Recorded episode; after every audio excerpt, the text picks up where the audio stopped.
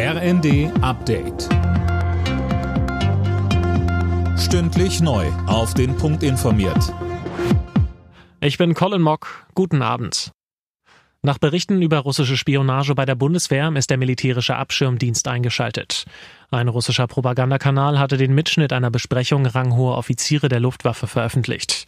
Offenbar hat Moskau mitgehört. Es ging um sensible Details rund um einen Taurus-Einsatz durch die Ukraine und dabei auch um mögliche Ziele. Kanzler Scholz sagt dazu, das, was dort berichtet wird, ist eine sehr ernste Angelegenheit und deshalb wird das jetzt sehr sorgfältig, sehr intensiv und sehr zügig aufgeklärt. Das ist auch notwendig. Angesichts der katastrophalen humanitären Lage im Gazastreifen haben die USA jetzt eine Luftbrücke gestartet.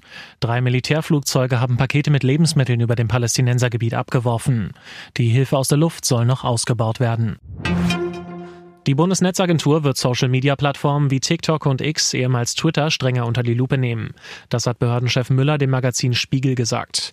Mehr von Lisa Schwarzkopf. Die Bundesnetzagentur unterstützt damit die EU-Kommission, die für die Kontrolle der großen Plattformen zuständig ist.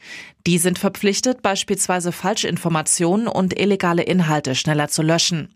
Das passiert aber häufig wohl nicht.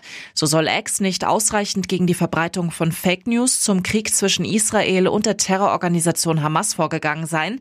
TikTok wirft die Kommission vor, Minderjährige nicht ausreichend vor schädlichen Inhalten zu schützen.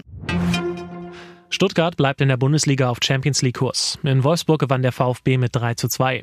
Dortmund bleibt nach einem 2 zu 0 bei Union Berlin Vierter. Leipzig ist dank eines 4 zu 1 in Bochum auch noch im Rennen. Die weiteren Ergebnisse Mainz Mönchengladbach 1 zu 1, Heidenheim Frankfurt 1 zu 2 und Darmstadt Augsburg 0 zu 6. Neue Saison, gewohntes Bild. Weltmeister Max Verstappen hat das Formel-1-Rennen in Bahrain gewonnen. Der Red Bull-Pilot siegte vor seinem Teamkollegen Sergio Perez. Dritter wurde Carlos Sainz im Ferrari. Als einziger Deutscher fuhr Nico Hülkenberg im Haas auf Rang 16.